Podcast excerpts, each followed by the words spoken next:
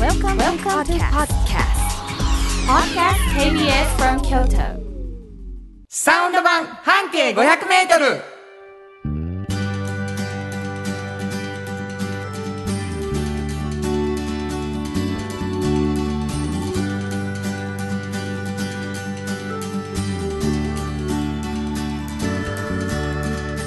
んにちは。フリーマガジン半径500メートル編集長の炎上真子です。サウンドロゴクリエイターの原田博之です。メリークリスマス。メ12月24日になりました、はい。あのーもうあとね、うん。えー今回とうん。来週でうん。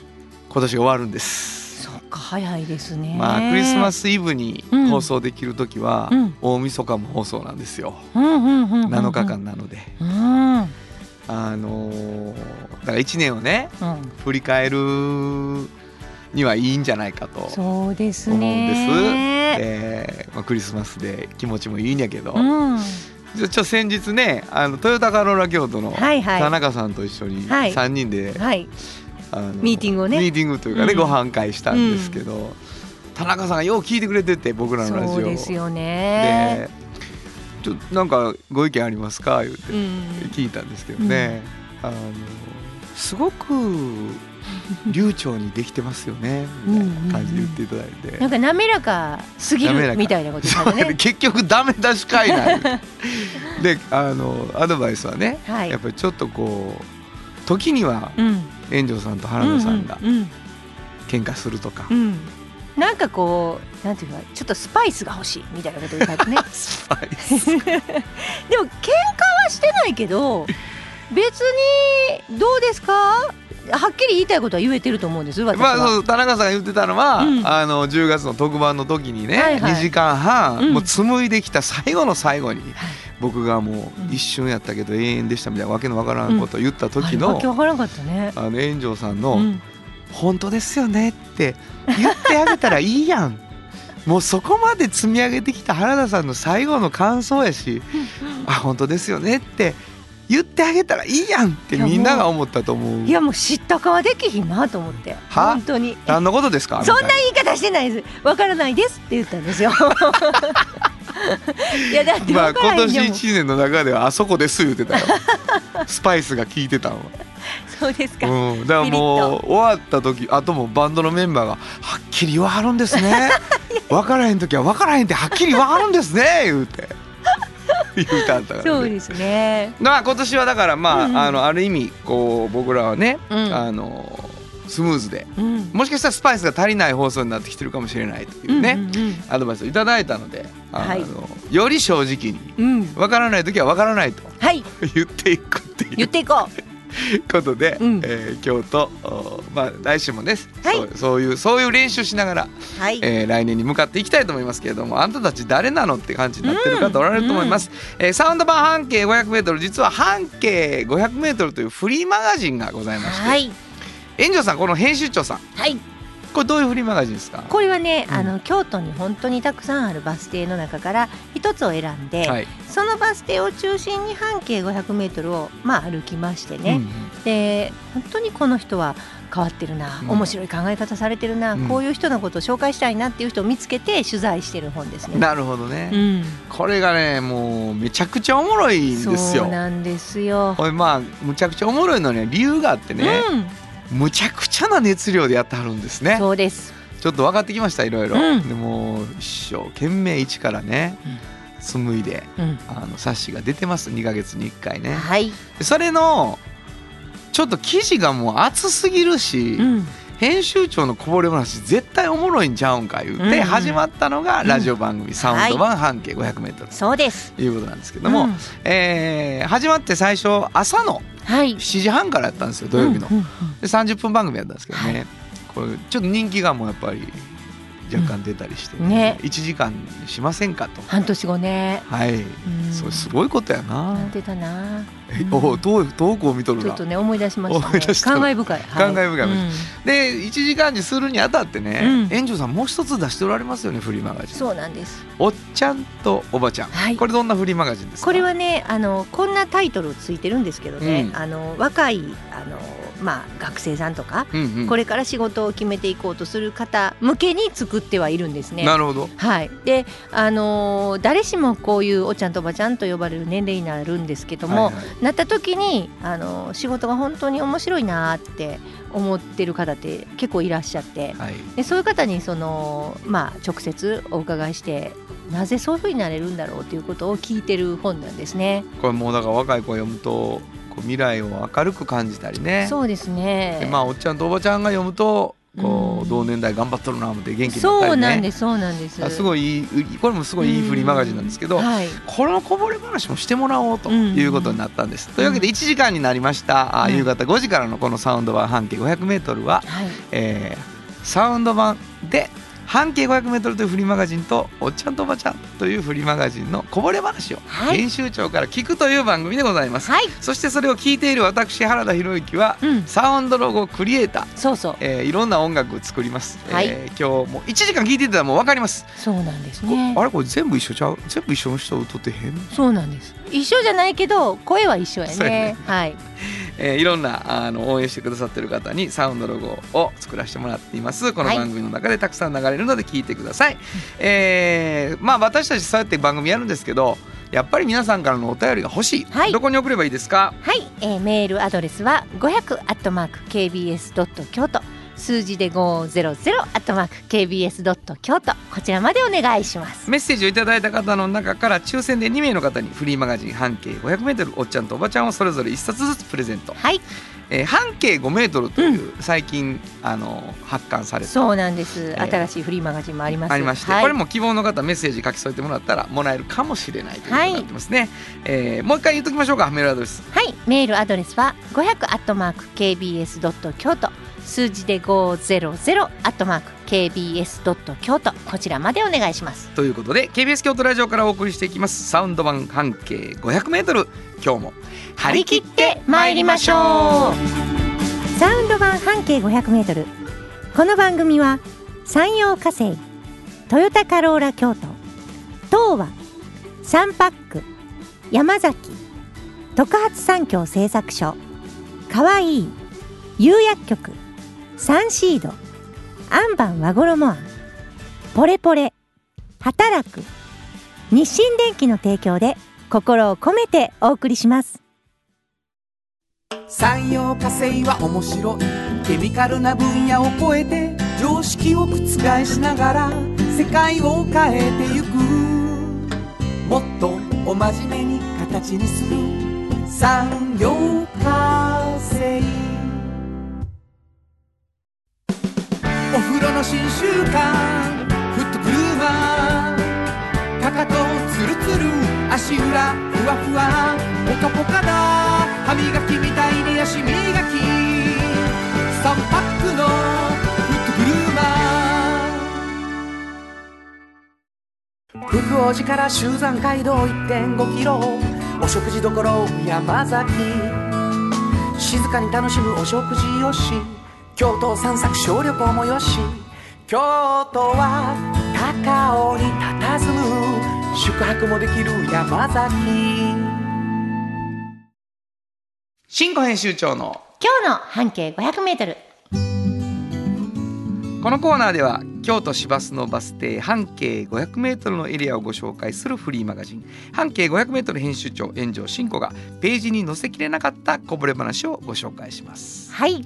まああの先ほど説明いただいた半径 500m 一つのバス停から半径 500m でうん。すごくたくさんの人に出会ってそれが記事になっているっていうのがもうたくさんになあのな何号まで来てますか？もうね、70 71号がもうすぐ出ます、もうすぐな、はい。おめでとありがとうございます。う、まあ、71号。うん。もうそして1回についてはい。5人。4人。5人。うん。5人の特集記事があるので、はい。まあ本当にもう何百人っていう方はい。を取材されてるわけですよね、炎上さんが。そうですね。その中から一人選んでいただいて、まあ、交流話をしていただくということになってるんですけど、つまりどこかのバス停がきっかけになって出会っているそうですそうで。ですそのバス停はね最後に紹介しますうんうんうん。でどこのバス停かお教えせずに聞いていただこうと思うんですけどはい。なんとなく話を聞きながらどこのバス停かなって推測してもらうのがよかろうとうんいうことでね、うん。まあ、ヒントをいただいてるんです毎回編集長から。はいはいはい。これねあの評判が良かったですね。本当に？えーソングバードさんありがとうございますあり。がとうございます。12月3日のバス停クイズの園長さんのヒントはうんうん面白かったです、あ、よかった。人が集まり大きな Y の字のヒントを聞いて自分は最初に京都駅前かと思いました、うんうん理由は人が集まるし Y の字はヨドバシカメラの看板の最初の Y かもなるほどな。ちょっと弱いかうんと考え他を探しました、うん。そして半径 500m の75の特集が出町柳駅前だったのを思い出しうん。アルファベットの文字じゃないなく形で考えたら鴨川出ると鴨川と高野が合流して鴨川になるあの形が出てきて答えが分かりましもたうその通りそうやって考えてほしかった。もうバッチリ 何がですか？完璧なあの導き出し方ですよねこれ。あのヒントからの。もうさ、うんう嬉しそうやな、うん。シンコと同じっていうのがそうそう嬉しいそうんだな同じ発想でね。あなたと一緒よって言うてんの、一生懸命、そうなんです。なるほどまあこういう傾向があるヒントを出す人だというのを分かっていただいて聞きましょう。はい。ヒント、えー、っとですねまず、うん。あのーこのバス停は、えー、桂嵐山山陰のどこでもないんですよ。なんやねん。あのねなそのんやそれ。3つになんていうかなアクセスしやすいとこにあるのにね桂も嵐山も山陰もどこでもないんですこのバス停は。どこその3つにものすごく近いんです。行きやすいしシュッと行けるこのバス停からシュシュッと。でも でもどこでもないんですね。だからもうあのあ桂かも違うでとうん、それはちゃあ嵐違う。嵐山も違うで。違う違う。サイン違う。サインも違うで。そう。だけどそのうん。その3つどこにでも行きやすいバス停あるやろほらほら。そう。そうなんです。あるわ。あるんです。そこ。ありますね。あるでしょ？はい。ね？あると思うな。場所的に？もうちょっとね？もうええあんちゃう言わん方がいいね。だから今言ったらうんそれの真ん中っぽいんですよ。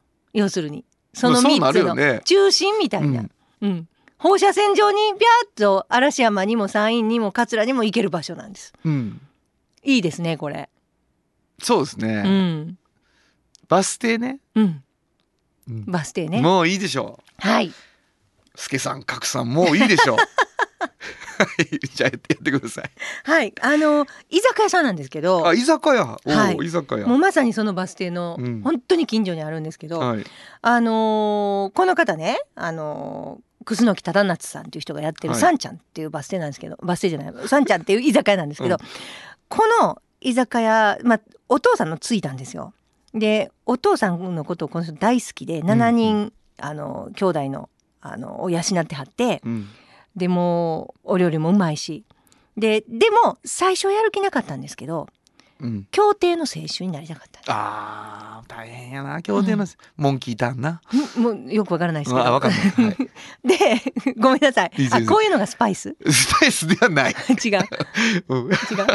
わからん、はい。まあ、そお便りください、はい。あれはスパイスではないっていうお便りをください。すいません。うん。ほんで、うん。あのーでもその協定の最終の試験に追っちゃって、おおどうしようって思ってる時に、まあ、あのーお父さんの、あの大好きなお父さんの後を継ぐのもいいかなと思って入ったんですけど、はいはい。そのね、うん。居酒屋に。うん。でも、お父さんが自分はね、もう居酒屋の料理しかできひんやけど、一回ね、ただ夏一回ね、うん。あの京料理をちゃんと勉強してきて、ほんで居酒屋さん来たら無敵やでって言われたんですけど、うん、ほんで何年間かちょっと修行に出はったんですよ。なるほど、ほんで戻ってきたもんやから。うん、もう料理屋さんみたいな料理が出るん居や酒屋で。で食べられる。めっちゃ食べられるんですよ。いいじゃないですか。もうすごいお得。だからえなんでこんななんかあの言ったら難しいね。うん。もうかぶら蒸しみたいなんとか、うんうんうん。まあ、もちろんお作りとかもちょっと本格的なものも出るしなんかちょっとこうあの例えばねえっとなんか具地を先にお湯につけてなんかこう全部取っといてそれからもう一回味付けて、うん。野菜をなんか足して、うん。もう一回煮直したりとか、なんか手が凝ってるやつばっかり。いいやん。さっと揚げてからなんかして。もうなんか私ちゃんとちゃんと言えてないね、うん。私の食べたやつを言ってるんでそうやすけどな。さっと揚げてからなんかしてはもうひどいな。料理の説明としては、ごめんなさい。あのーうん。なんかねさぞ美味しかったやろ一な回あの蒸してからこれは言えます。一回蒸したやつに、あのくずあんかけてとか。はいはい。なんかそんなん。なるほど。うん。だからあの言ったらほらバターコーンとかね。はいはい。フライドポテトとかね、うん。そんな感じのものばっかりじゃなくてあの本格料理が本格的な京料理みたいなものがものすごいあって出るんだな。200種類あるんですよ。もうすごいね。うわすごいわ。すごいでしょ、うん。だからもう満席うんせやろだからな桂からも嵐山からも山山陰陰からも来はるから。知る人ぞ知る名店なんです。さんちゃんな？さんちゃん。すごいんです。これ聞こうかな生バス停。えほんまですか？うん。あの言ってもいいですか？いいよ。どこかわかります？大体場所的に。片びらの辻。もう全然違います。よ 全然桂桂から遠い遠いじゃないですか。大丈夫ですか？原田さん。わかります？桂全然忘れてたでしょ？嵐山にちょっと近いだけで山陰からもめっちゃ遠い。片びらの辻っていうのが自分で、なんとなくふわっと覚えてる名前でうん言いたくなっちゃった、思い出せたから。そうか。もう全然ダメですね、じゃあ待ってくれ。なんや、これ言いましょうか？うん、これね日清電機前なんですよあ日清電機前な。ご存知な方は、はいはいはい。あの日清電機前から、うん。桂にヒュッて行ける道があるのわ分かってはると思います。あああの斜めのあれかって分かるんですよね。なるほど。で山陰はもうシューッと下がってたらいけるでしょ？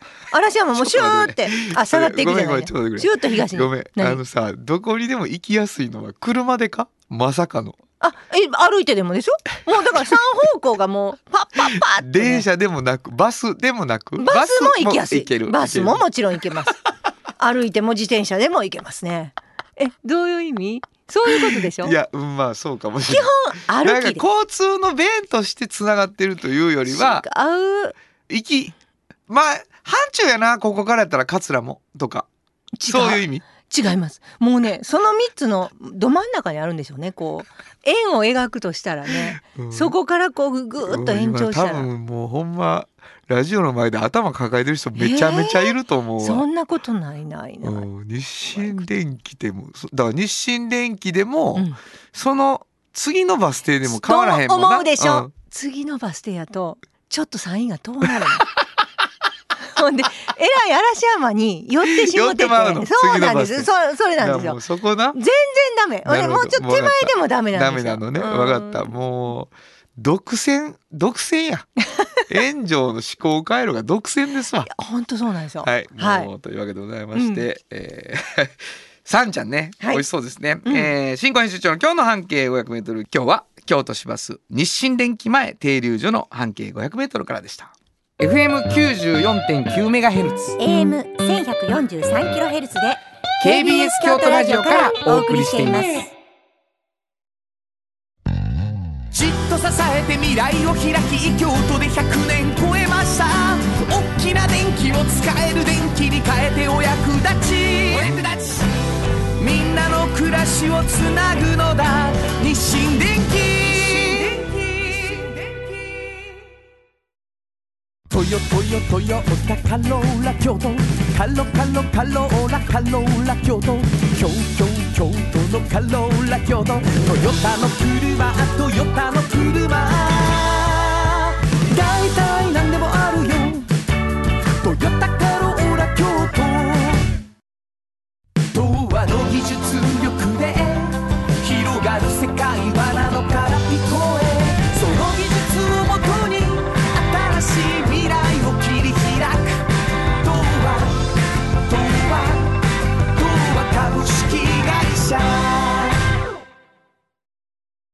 カフェ小さな花。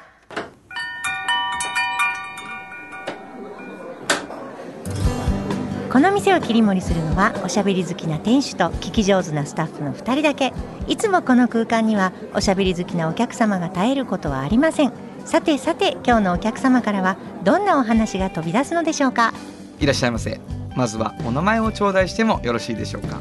はい、えー同志社大学の理工学部から来ました北岸と申します。よろしくお願いします。よろしくお願いします。もう炎上さんが待ちに待っていたというそうなんです。北岸先生。あのあ取材以来ですね、はい。ありがとうございます。炎上さんも取材を一回されているんです。ねしてるんですよ。だもうよくよくご存知とはいいう半径にちゃんと載ってますからね。載っているんですね、うん。あのでもラジオの方は、まあ、はい。初めましての方も多いと思いますので、まずは北岸先生どんなことされているのか、はい。北岸先生の口から聞いてみたいと思います。私ではなくね。はいそうですね、はい。あ、ありがとうございます。あの、まあ、取材していただいた時に、まあ、タイトルとしての人工血液のこれからということを、はい。まあ、つけていただいたんですけれども、はい。まさに我々、あの、科学で、化学ではい、ものづくりをやってます。はい。で、我々の研究室で、まあ、人工的にうん。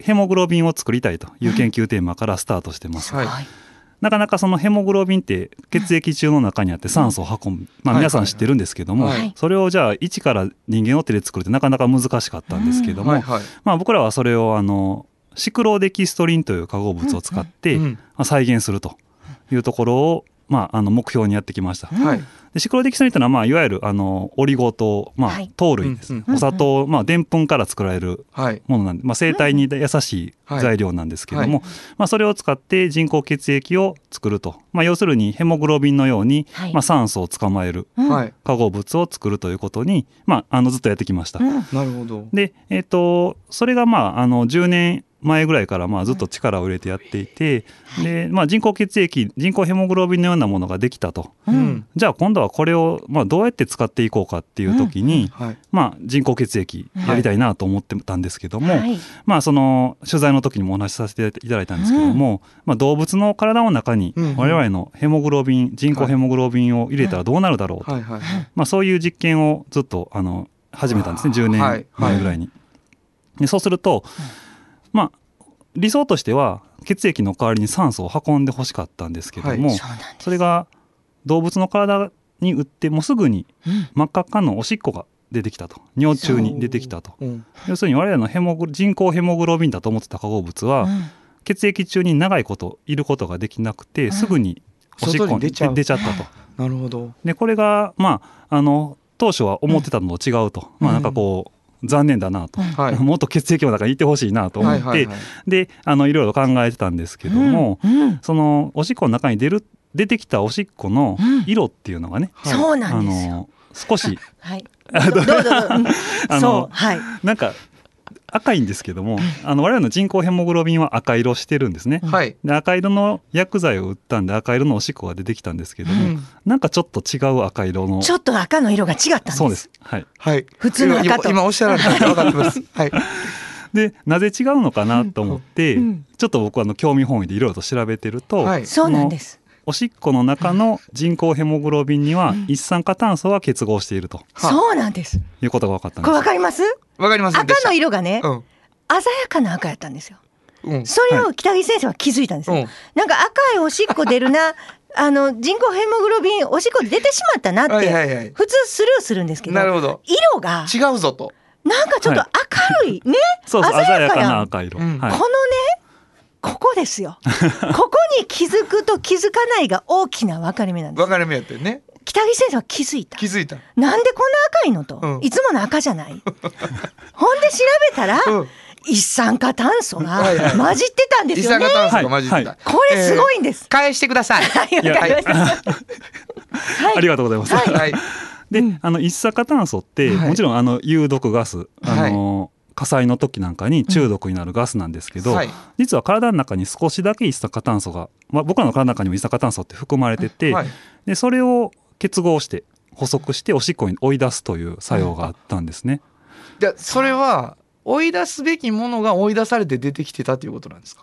本来はまあなんていうんですかね有毒ガスなんですけども僕らの体の中には少しだけ一酸化炭素があってそれは必要な成分として。必要必要ではあるんです、はい。必要な時はいいんです、でもこれがね必要じゃない時あるじゃないですか。多すぎると多すぎる。その時に使えるやんっていうことですよ。これもう全然研究してた、うんあのゴールとは違うけどそうなんですそういう使い方があるぞと。うんそうなんです。はいい。うことが、はい血液中に居続けてくれないヘモグロビンの代わりになりきれない、うんその代わり一酸化炭素は連れて出てきてくれよるおっということが分かすねはい。はいわかりましたすごいでしょ？はいすごいこれは。うんあのえっともうリスナーの皆さんにあの確認ですけど 炎上は研究には参加していません。取材しただけですからね。そうなんですよ。はい行きましょう、はいはい。そして？はい。そして、なのでまあ先ほど申し上げたように一酸化炭素は体に必要なガスうん。かもしれないと。はい。なのでその僕らの人工ヘモグロビンを使ってそれを除去したら何が起こるかっていう研究をやってたんですね。なるほど。そしたら一酸化炭素ってなんかいろいろな役割があるあるということが分かってきて、それはそれで非常にその学問的に面白かったんです。よなるほど、うん要するに普段は毒ガスだと思われてたものがうん。体の中には実はあってでそれを人工的に除去すると、はいはまあいろんなことが起こると。なるほど。なので一酸化炭素は実はふ少しなら必要いなんだよ少しは必要、なるほど。それも分かった。それは分かってなかったことなんですか？あのなんとなくは言われてたんですけどもその体の中の一酸化炭素を根こそぎ取る方法っていうのがなかったんであのそれをダイレクトに、やれるようにまあやれるようになったすごと。すぎる、すごすぎるわ。二つのことがね。えおどちらったどちらさんですか？あよく研究室に遊びに来ておられる。そんなことない。園長さん一度取材をしただけなんですけど。あそうですか。わかりました。すごいなと思ったんです。私すごいはこれを聞いて。はい。はい。はい。例えばその取材の中では喋れなかったんですけども、うん。例えば一酸化炭素を除くと体内時計がこうちょっとおかしくなったりとかいう結果もあったりとかしてはあ一酸化炭素は大事なんだなっていうのがまあちょっと証明できてきたんですけども一方でまあ先ほどおっしゃったようにまあ一酸化炭素ってまあ毒ガスですので、うんうん。まあこのいっぱいある時はもういらない。なるほど。のでいっぱいある、まあ、いわゆる中毒になっちゃった人に対して僕らの人工ヘモグロビンを使えばその中毒を治療できると。これすごいですね。それが今の大きな目標ででこういうことを例えばあのお医者さんとかとね、うん。あのはお話しするともうそういう薬が今までなかったと。要するにガス中毒になってでそのまま、まあ、亡くなる人も多いと。うんうんうんで治療しようと思ったら病院まで運んでその専門の施設で治療しないといけないんですけどもそこに行くまでの間にわあ悪くなってしまうと、いうことで現場で使えるようなこういう人工ヘモグロビンみたいな試薬があればまあその一酸化炭素の特効薬中毒の特効薬みたいな風に使えるんじゃないかっていうことで、まあ、僕らもそれであの今その気になって僕らの人工ヘモグロビンをいわゆるか火災の時火事の時のガス中毒の解毒剤に使いたいというふうに思って。もうすごい解毒剤です。ものすごく必要性の見える薬やね。もうだから本当に現場で多分使えるんですよね。そういう。すごい。それは、うん。えっと注射を打つんですか血液に。はい今のところはそう考えておりまして、まあ、点滴のような形で例えば救急車の中で点滴をしながら病院に搬送する前の段階なるでほどなるほど。僕らの人工ヘモグロビンを使ってガスを追い出しておくということをすれば、まあ、かなりこう治療まあ、そのガス中毒の治療とやけどの治療って両方多分重ねる時あると思うんですけども、中毒の方がもうバーっておしっこで出るようになるから、はいはい。随分お落ち着くっていうことですよね、はい。火災の時の死亡原因で結構高いんですよね。一酸化炭素中毒が。だからそれがちょっとでもねあの免れたらいいなっていうね。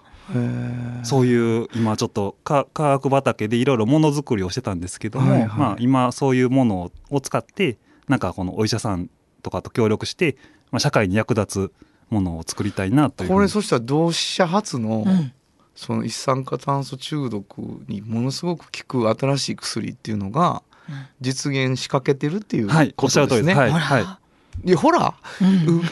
あなたは研究されてる。でいや私はしてないですけどはい。すごいことですよ。こんな身近な、うんうん。ちょっとよくあるねニュースでよくあることとすごい隣り合わせの研究。うん。だからなんかね私やっぱり最初にちょっとちらっと私言いましたけど北岸先生の好奇心がすごいんですよ。はいちょはい。はいっとした変化を見逃さないというか、うんうんうんうん。あれおかしいとか思った時になんかスルーせずになんでとかいうふうにうん。思えないとねやっぱり学問は。これはあの先生先生として教えられてる意味で言うと、はい。はい。学生のそのなんていうのかな学び方とかはい。研究の仕方はい。で、そのお前ここに着目せんかいなみたいに思うとか、はいあこの子は向いてるなとか、まあ、そういうことあるんですかやっぱり？あもう本当にだからそういう、まあ、僕の経験も踏まえてやっぱ学生には、まあ、ちょうど今日もここに来る前にね、はい。学生さんとディスカッションしてたんですけども、うんやっぱり失敗を楽しむぐらいの気持ちで研究したらいいよと。要するにうまくいかないことすらも新しいことなので、ん。なんか学生さんってもうこれまではねテストで点数取ることが目標だったと思うんですけどはいはいはいもまあ研究っていうのはもう失敗も成功も、まあ、実はなくてやったことだけが現象なので、うん。そのそういうなんていうんですかね何でも挑戦してみてでおかしいなと思ったらそこをやっぱり突っ込んでいくみたいなのが非常に大事なのかな失と、敗してもあんまりへこまなくていいんですね。もちろんはい。そうですね。いい炎上さんはもう向いてるわ。ねうん。え、違うものを発見したらいいんですよね。そこか。ら。炎上さんあれですよね、うん。人工血液作ろう言うてはりましていや違うね。もう一酸化炭素一酸化の方私はもう。最初から一酸化炭素って言いそう。で失敗の結果でいや違う。最初からやってた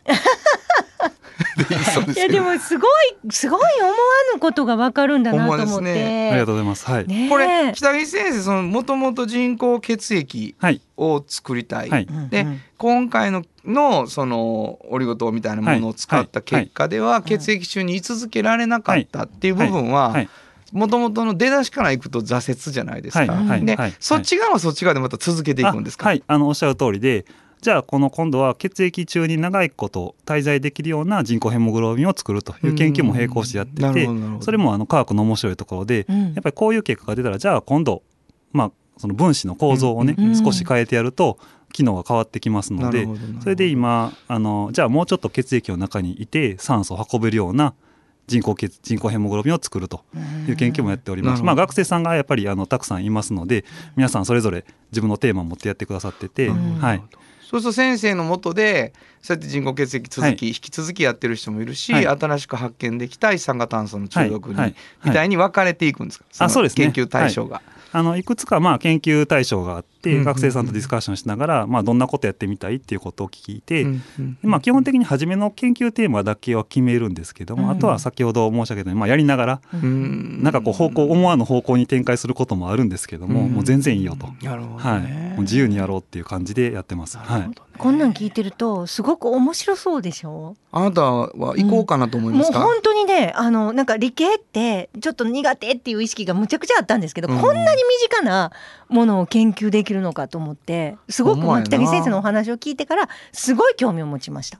まあそうやな、もうでも科学化学の試験とかそう嫌やったわ。ねもうなんかものすごい苦手な感じだただったんですけど。覚えて覚えてな水平リーベ言うて 一生懸命でしたけどね。なんかでもそれがあの実際自分の研究に生かされて使えるってなったら、やっぱり学生さんもそれがやっぱりなんで勉強してたのかの意味が分かってきますのでそこは楽しくなってくるところなのかな。燃え燃え燃える。うんあなた燃えるところからだけやりたそうよもうね本当にね あのいやもっともっと理系を勉強してたらよかったなってほんまに思いました。だから今聞いてくださってる人たちの中にね、あそんな研究やったら行ってみたいなと思う人がねやっぱ出てもらえるといいし、はい。もしかしたらねラジオきっかけで先生に会いに来ましたあいう人が、ぜひあの、ねはい、あの我々のこの人工ヘモグロビンの研究というのは、うん。まあ本当にだから同志社大学でオリジナルで、まあ、あの記事も書かせてもらいましたけども私の師匠の加納先生が、うんうん。あの一緒にまあ私とあの始めた研究で、はいはい。もう完全オリジナルですので、まあ、うちでしかできない研究にはなりますので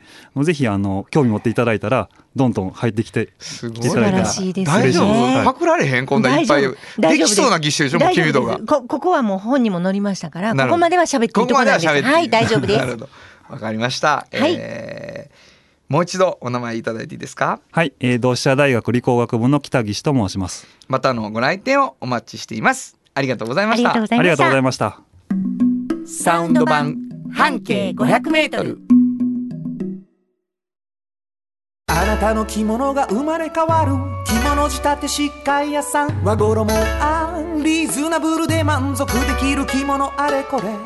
和装のある日常に楽しく気軽に出会ってほしい。助かるなんでも着物ケア和衣あんあなたの家の冷蔵庫そこにもきっとサンシードいろんな容器を作ってます。スイーツだってドリンクだってほらねやっぱりサンシード未来に向かって明るく進む会社。サンシード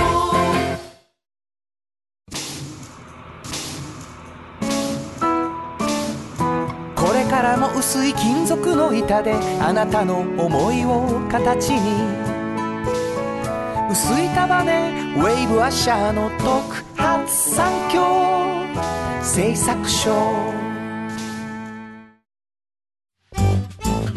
ゆるくつながり長く一緒にゆくりゆっ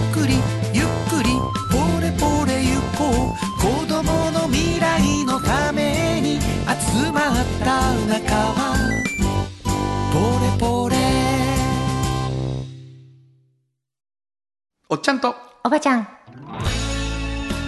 このコーナーでは仕事の見え方が少し変わるフリーマガジン「おっちゃんとおばちゃん」の中から毎日仕事が楽しくてたまらないという熱い人またその予備軍の人々をご紹介します。はい。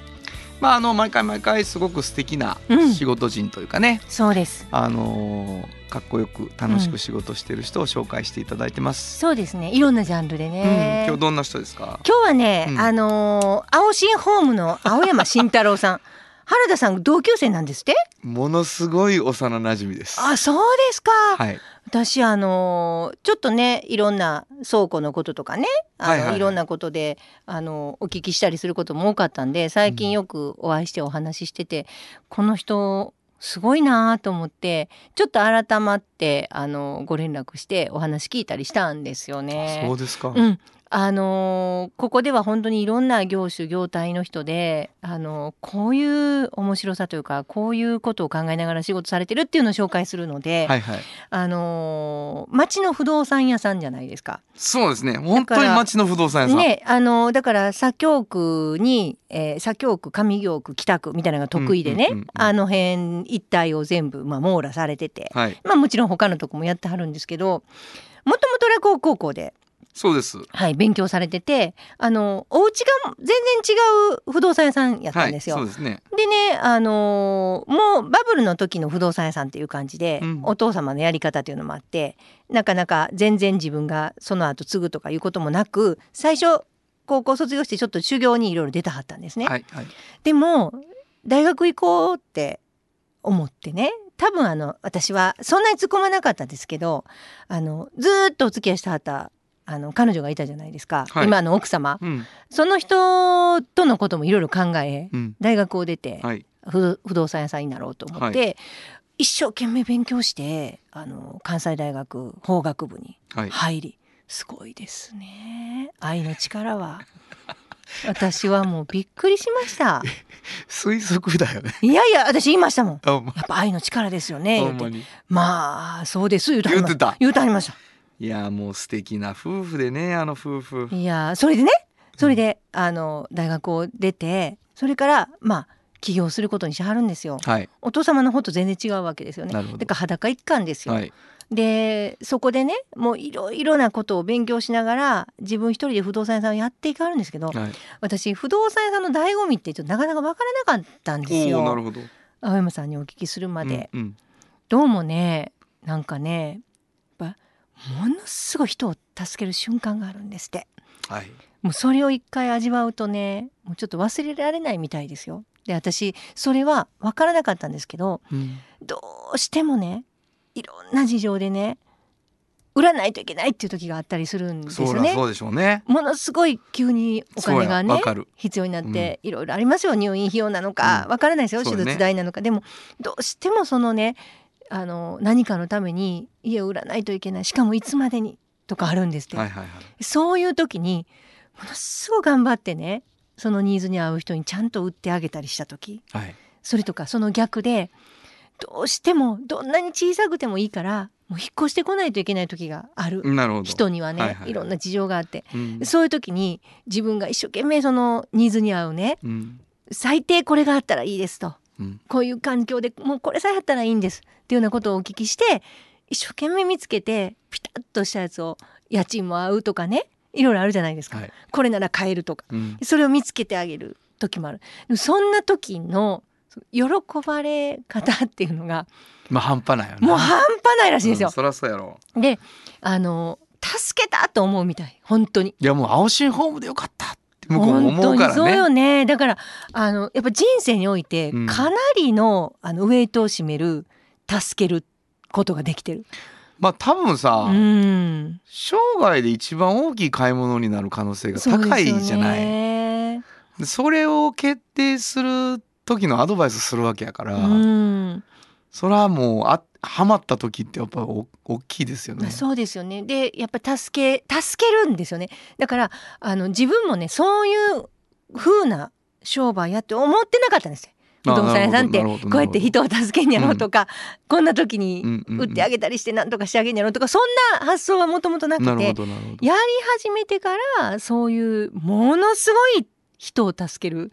もううん。死んでしまうかもしれないというような時にね。自分が入って生きる喜びを希望を見出してあげるっていうような時も本当にあるみたいでなんかそういう時にすごい必要な存在なんじゃないのかっていうのをねうんうんうん思わはるみたいなんですよ。なるほど。でも私もそれは聞いてあほんまやなって思いましたし、ねちゃんと良心的なそういう人がいてそばにいて近くにいて、ちゃんとしてあげないと大変やん。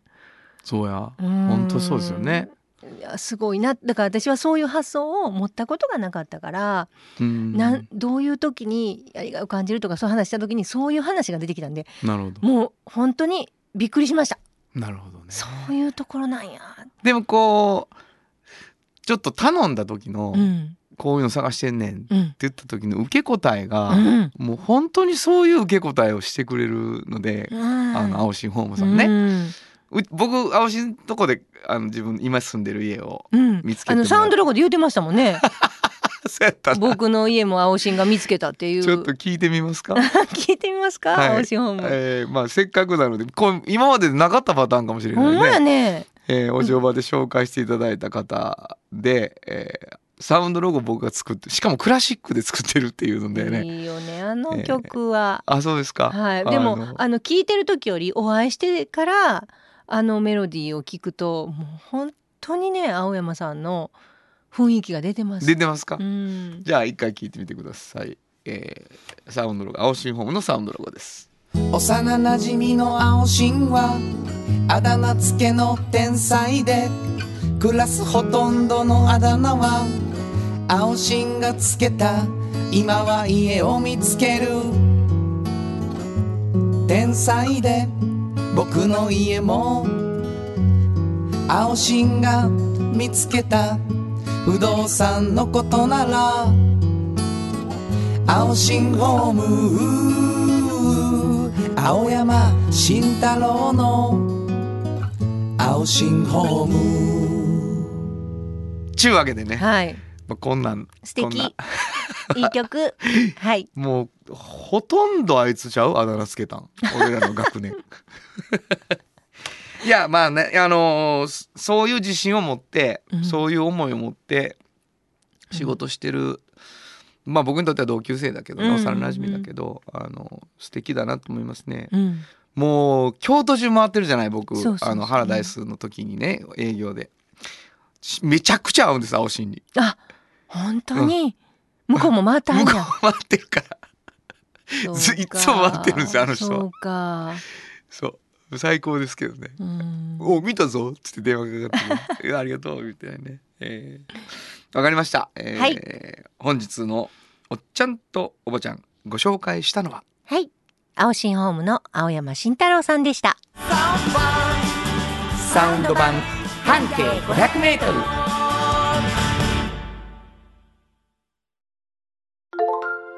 あなたに寄り添い毎日をそっと支える。夕薬局っていう薬局。明日をつなぐ夕薬局。お風呂の新習慣フットグルーマー足指ピカピカ足裏爽快。マッサージが癖になる。3パックのフットグルーマーじっと支えて未来を開き京都で100年超えました。大きな電気を使える電気に変えてお役立ち。お役立ち。みんなの暮らしをつなぐのだ。日清電気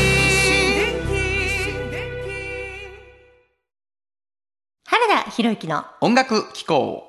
このコーナーは私炎上真子が独断と偏見で原田さんの曲を皆さんにお届けするコーナーです。ありがとうございます、はい。今日どんな感じの曲ですか？今日はねあのーちょっとシーズン的にはいはい。冬やし、おう。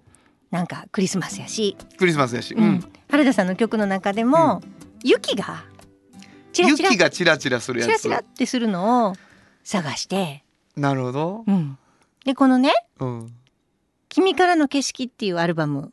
の中から？中から。原田裕之 with シエスタじゃないですか。そうなんです。ありがとうございます。えっと2006年、すごいうん。ね、でも声は結構今と似てるんですよ。何がですか？声が、あ声が、うん、声質が。だからすごいことじゃないです？2006年から声が若いまま。あのね、聞いてもらってねそういう感想になるとまあいいなとは思いますけど、そうですよ。すごく。やっぱりディレクターディレクションする人によってうんうんうん。いろいろ変わったりするんですよね。そうなんですよ。でもね、明らかキーのねアルバムの頃はもう若い若いなって感じする。あれもう30年やから。30ね年ってことないか20そうやなそっからでもそんなに経ったへんねんけどうね。んなんかあのこの中に入ってんのもう私めちゃめちゃ好きないっぱいあるんですよ実は。はいはい。君からの景色でアルバムの中からうんね。うん、雪降っでてんの一曲ちゃうから。そうなんですそうなんです。でであの冬の曲が別に多いわけでもないしはいはいこの中に雪のがチラチラって出てきたからねけどここの中のはもうめちゃくちゃ好きなんがあるんですこのアルバム。ありがとうございまうす。ん、今日はあのその中でもうんもうこのアルバムタイトルと同じあ同じ曲？曲をねそうなんですね。雪がチラチラする曲をはい。選びました。はいじゃあちょっとしんみりしますけどはい、えー紹介してください。はい、原田博之 with シエスタで君からの景色。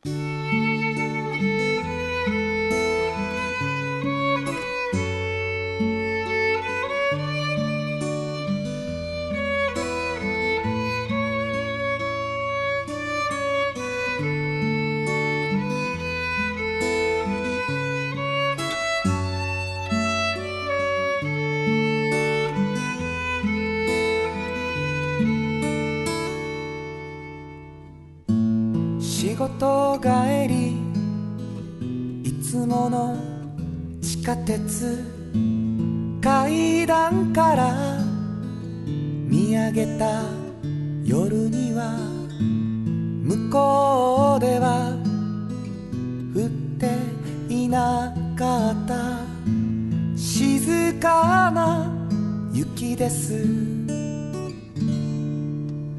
今日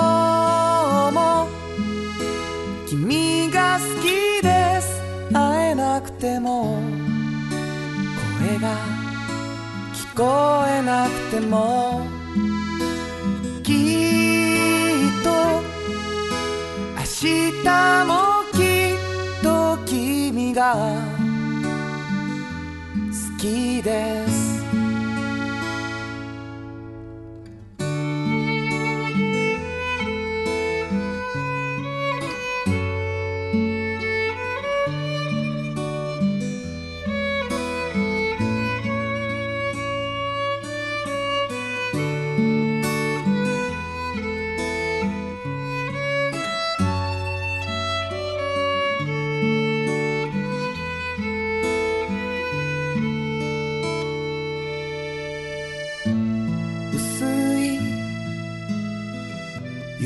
雪化粧をする街。月の見えない夜です。思い出します。覚えていますか？柔らかな雪です。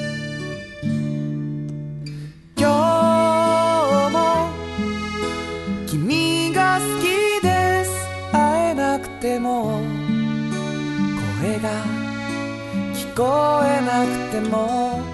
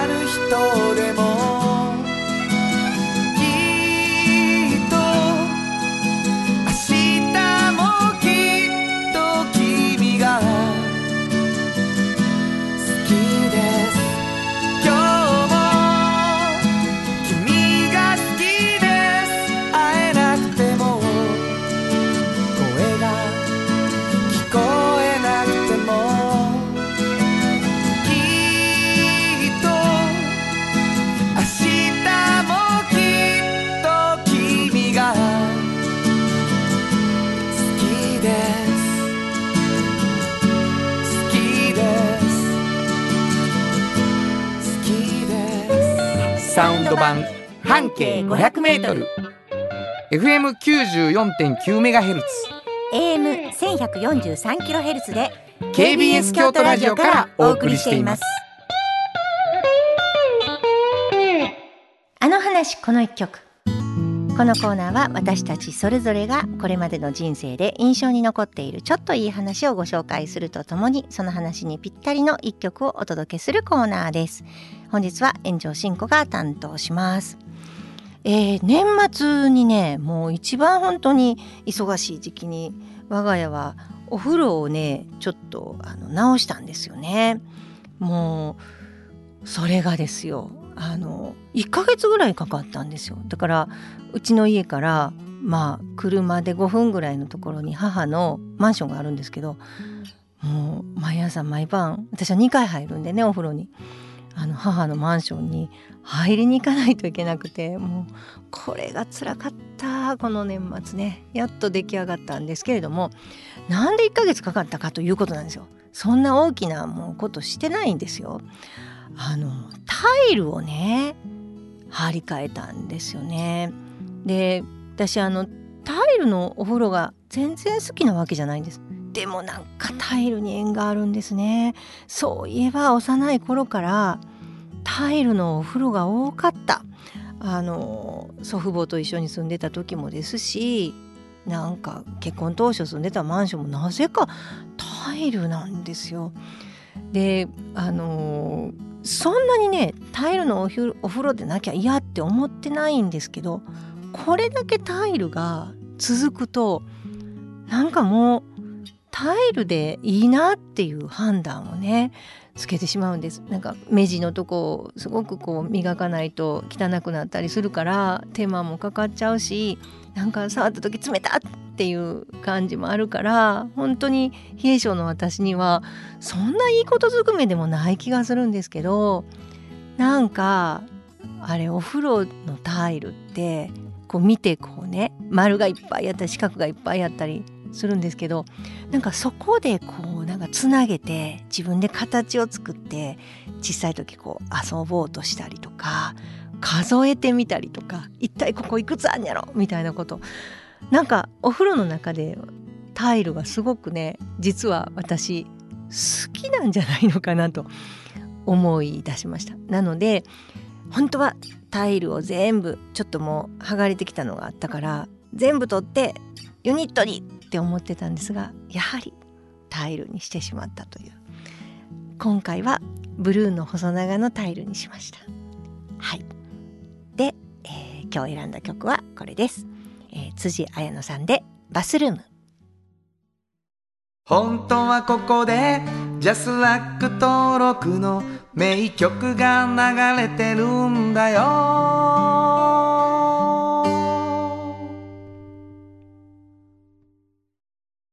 産業化成は面白いケミカルな分野を超えて常識を覆しながら世界を変えてゆく。もっとお真面目に形にする。産業化成。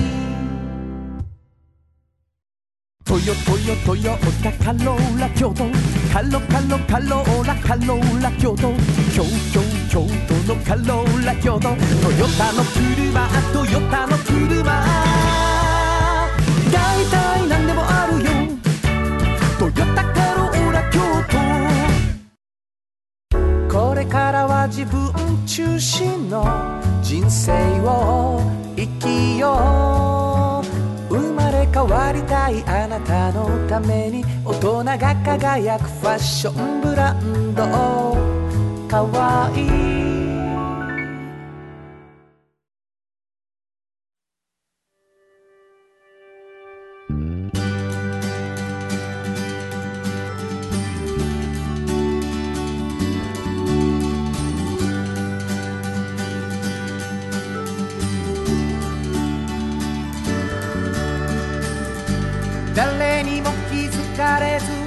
こにある。